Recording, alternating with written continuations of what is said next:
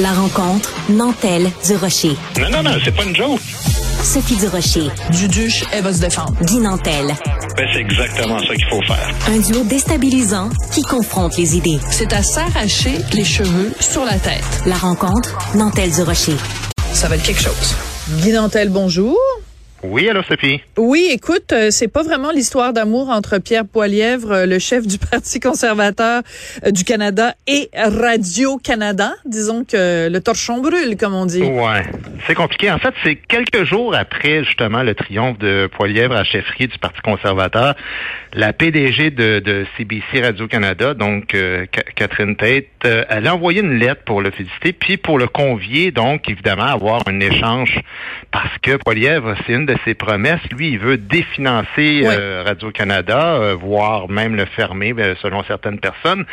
Euh, mais il a refusé l'invitation de, de, Catherine Tate, puis il veut pas la rencontrer. Évidemment, elle, ça l'a choqué bien gros. Puis je la comprends, tu sais, je veux dire, tant qu'à moi, c'est vraiment indigne de sa fonction.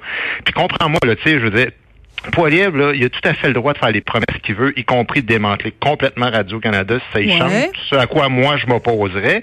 Mais ça, c'est un avis personnel. Sauf que Radio-Canada, ça existe quand même depuis 85 ans ou à peu près, je veux dire, l'avis de millions de citoyens d'un pays, euh, puis la capacité aussi de se distinguer euh, culturellement des États-Unis, là, c'est vraiment influencé par l'existence de Radio-Canada. Euh, est-ce qu'on s'en sert à bon escient? C'est discutable, puis selon moi, non, puis particulièrement dans les dernières années. Est-ce qu'il y a des choses à corriger? Mais hein, sauf que considérer que Radio-Canada, c'est une espèce de banalité à laquelle on n'a même pas besoin de donner le moindre signe d'intérêt puis de respect quand on prétend soi-même au poste de direction du pays, c'est grotesque. Je veux dire, ce genre d'attitude, tant qu'à moi, qui va faire que des gens qui pourraient voter conservateur mm-hmm. aux prochaines élections fédérales vont s'abstenir. Imagines-tu, par exemple, quelqu'un qui croirait pas au changement climatique, mais qui dirait ouais non seulement faut fermer Hydro-Québec, mais en plus là si jamais je deviens le premier ministre, je veux, veux même pas discuter avec eux autres. Non c'est ça. C'est dommage. C'est stratégique. Je veux dire on peut pas faire ça là. Oui et c'est dommage parce que en effet ça enlève de la crédibilité à cette opinion qui euh, peut peut être légitime ou en tout cas parlons-en. Et euh, quand tu lis les termes de la de la de la missive que Madame Tate a envoyée à Pierre Poilièvre, elle dit ben vu que vous dans votre campagne vous parlez beaucoup de euh, euh, baisser le financement de Radio Canada, ça aurait été une bonne idée qu'on puisse se rencontrer, que je puisse vous expliquer ce qu'il en est puis ce qu'on fait à Radio Canada. Puis moi je suis la première à critiquer les agissements de Radio Canada parce que selon le principe de qui aime bien châtie bien, justement parce que j'ai énormément de respect pour cette institution-là, mais je trouve que l'offre de Madame Tate était tout à fait raisonnable avant de dire que vous euh, que vous voulez définancer Radio-Canada, venez faire un tour. Moi, je considère personnellement que je peux me permettre de parler de Radio-Canada parce que j'y ai travaillé pendant plusieurs années, que je sais comment ça marche à l'interne. Pierre Poilievre, il a pas travaillé à Radio-Canada, puis ça doit faire longtemps qu'il a pas été euh, dans les locaux de Radio-Canada. Donc, l'idée d'aller rencontrer les gens de Radio-Canada était était une, une invitation tout à fait en bonne et due forme, là. Puis, puis tu sais, ça dépasse Radio-Canada tant qu'à moi. C'est-à-dire que euh, refuser de parler à des gens qui partagent pas tes idées, pour moi, c'est ben enfantin. Puis ben, tout à fait. Quand, tu veux devenir premier ministre. Puis c'est la, la, culture de l'annulation d'une certaine façon. Parce que c'est de dire, alors que normalement, en démocratie, tout vient de la force du dialogue. Parce que du choc des idées naît la lumière. Qui sait d'un coup que, après avoir parlé avec Catherine Tate, peut-être son opinion aurait changé? Ben c'est ça la démocratie. Tu sais, regarde, oui. Ça ressemble à Gabriel Nadeau-Dubois avec euh, Cube, ce qu'il a décidé de faire. Tu sais, voilà, c'est comme une forme de boycott. Dans le fond, c'est complètement niochon. Moi, je pense que Poilièvre aurait eu tout intérêt. Imagine si Poilièvre était allé à la rencontre avec la fille de Radio-Canada, la PDG de Radio-Canada, et que justement, elle avait sorti des insanités puis qu'elle avait dit des affaires incommensurables. Ben, il aurait pu sortir de la réunion en disant, écoutez, moi, j'ai fait ma part je suis allée rencontrer ces gens-là et malgré toute la bonne volonté du monde, il y a rien à mhm. faire avec ce monde-là, ils comprennent rien, mais au moins, il aurait essayé de dialoguer, alors que là, ils refusent le dialogue. C'est ridicule.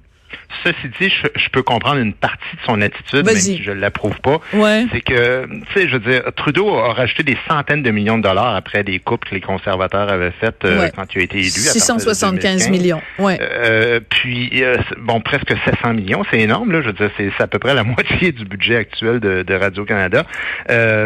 puis, bon, ensuite, tu sais, c'est le gouvernement Trudeau qui a, qui a, qui a nommé Catherine Tate à la tête de Radio-Canada, CBC. Moi, déjà, je la misère avec un gouvernement qui nomme quelqu'un à la tête d'une société d'État qui elle-même parle de comment la politique se fait. Ça devrait plutôt être la Chambre, tant qu'à moi, l'ensemble des députés qui votent et qui mhm. choisissent euh, en collégialité. Je trouve que ça amènerait une forme de neutralité.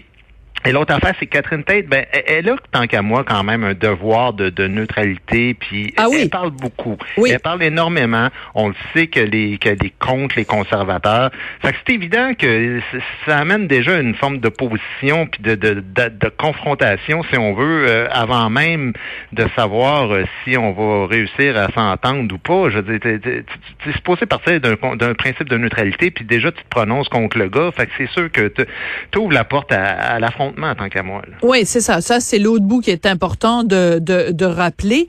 C'est que elle avait donné une entrevue au Globe and Mail, Catherine Tate, et euh, dans lequel elle s'en prenait aux conservateurs. Et, mhm. ben, pas d'affaires.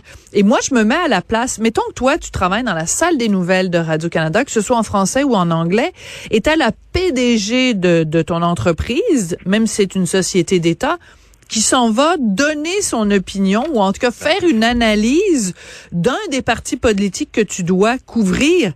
Ben, je veux dire, ça te met extrêmement mal à l'aise dans une position inconfortable. Et il faut se rappeler aussi que Madame Tate, elle s'était fait taper sur les doigts à un autre moment donné dans un tout autre dossier qui a rien à voir avec Pierre Poilièvre. Tu te rappelles quand elle avait envoyé euh, une, euh, ça, ça, partait du bureau de Catherine Tate pour encourager les gens à aller euh, manifester. Il y avait une mhm. manifestation pour les autochtones mhm. et euh, ben il y a plein de gens qui avaient dit ben c'est parce que a pas d'affaire à dire aux gens euh, euh aller participer à les manifestations ou pas que elle à titre personnel y aille c'est une chose, a parfaitement le droit d'y aller, mais pas d'affaire à envoyer une directive aux employés parce que t'imagines les employés qui y vont, euh, c'est c'est quoi, c'est des têteux parce qu'ils veulent bien paraître auprès de Madame Tête. Ceux qui y vont pas, ils vont être euh, pénalisés par rapport à Madame Tête qui va dire ah vous êtes pas solidaire de la cause autochtone. Je veux dire, c'est un drôle de moineau Madame Tête là en plus de ça, c'est que la direction de Radio-Canada arrête pas de répéter, on n'est pas une société d'État, on est une société publique. Puis eux autres, ils essaient de faire une distinction là dans la tête des gens en disant, non, non, c'est parce que une société d'État, une télévision d'État, ça fait de la propagande pro-gouvernement, tandis que nous, on est neutre. Mais c'est faux, c'est faux, puis, puis, puis c'est pas vrai qu'il y a une neutralité par rapport à ça. c'est ça qui crée l'espèce de, de, de, de climat d'affrontement. C'est-à-dire qu'une télévision publique, là, je veux dire, c'est payé à même les impôts des citoyens, puis ça devrait dépolitiser complètement. dépolitiser, ça veut pas dire de pas parler de politique. Ben non, mais ça veut dire de ne pas être l'espèce de cheerleader de toute la, la propagande gouvernementale. Tu sais, et c'est ça le problème tant qu'à moi. Puis c'est pas juste Radio-Canada en passant, ça concerne vraiment tout ce qui concerne la culture de, du Conseil des arts euh, du Canada, Téléfilm, l'ONF. L'idée là, c'est pas c'est pas de fermer à l'emporte-pièce. Là, c'est ça l'erreur de Poilier. C'est là qu'il fait une espèce de gaffe, selon moi, de vouloir montrer que un peu à la manière de Donald Trump, moi je suis anti-média. Il va peut-être mhm. aller chercher les plus radicaux, mais on veut pas qu'il ferme Radio-Canada. Ben non. On veut qu'il les sensibilise à l'idée que ça appartient à tous les citoyens. Voilà et que ça devrait parler autant des souverainistes que des fédéralistes, autant de la gauche que de la droite, autant des théories intersectionnelles que ceux qui refusent ces idéologies-là, puis qui ne considèrent pas comme des arguments valables et c'est ça qu'ils font pas. ça devrait être. En fait, le Poiliev, devrait avoir la position de dire Post Canada, là, que tu sois bleu ou rouge, fédéraliste ou, souverainiste, n'importe quoi, quand tu payes un timbre, là, ta lettre se rend, puis tous les citoyens ont le même service. c'est exactement la même chose qu'on devrait offrir dans le domaine de la culture, de dire aux gens, peu importe en quoi vous croyez, on vous offre le point de vue de toutes, toutes, les directions euh, possibles euh, que le Canada euh, comporte. Ouais. Alors, à propos du définancement de Radio-Canada, je suis exactement à la même enseigne que toi. Je ne pense absolument pas qu'il faut définancer Radio-Canada, mais il faut rendre les radios canadiens imputable. Et j'ai deux chiffres pour toi. Euh, la Fédération canadienne des contribuables qui suit ça de près euh, nous a appris que la société Radio-Canada s'est distribuée pour 16 millions de dollars de primes en 2022. Et on a appris le 22 février 2023 dans le Journal de Montréal que les salariés qui gagnent plus de 100 000 dollars ont doublé à CBC Radio-Canada en sept ans. Donc, euh, quand tu regardes la, la, la part de Radio-Canada par rapport au reste de la société, où euh, l'inflation est en train de gruger notre pouvoir d'achat, où il n'y a jamais eu autant de gens de la classe moyenne qui font appel à des banques alimentaires, où dans mm. les entreprises, tout le monde se serre la ceinture, tout le monde a de la difficulté, tout le monde trouve ça difficile. Euh, moi, c'est ça que je veux. Je veux que les gens à Radio-Canada arrêtent de se comporter comme de façon complètement déconnectée du reste de la société en se payant des gros salaires et des, et des bonnies. C'est ça que je voudrais que Poilièvre dise au lieu de dire on coupe. il faut qu'il parle vraiment de, de, justement de ces questions de financement-là, des questions d'idéologie. Voilà. Euh, 1,5 milliard par année qu'on met ou à peu près en subvention, en frais d'abonnement aussi, qu'on paye des abonnements alors qu'on paye déjà tout point TV. Euh, pourquoi? Oui. Puis, puis, puis même la publicité, c'est questionnable. Tu sais, c'est de ces choses-là parce que la publicité que les chaque dollar qui va à Radio Canada en publicité, ça va pas au privé, donc à la compétition, puis ça donc empêche le développement de la télévision privée qui pourrait aussi faire un contrepoids à la télévision d'État.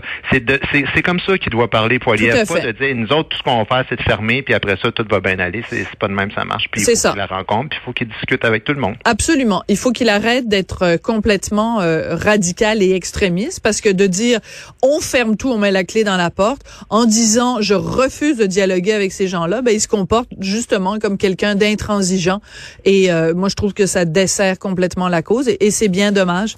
Guy, merci beaucoup.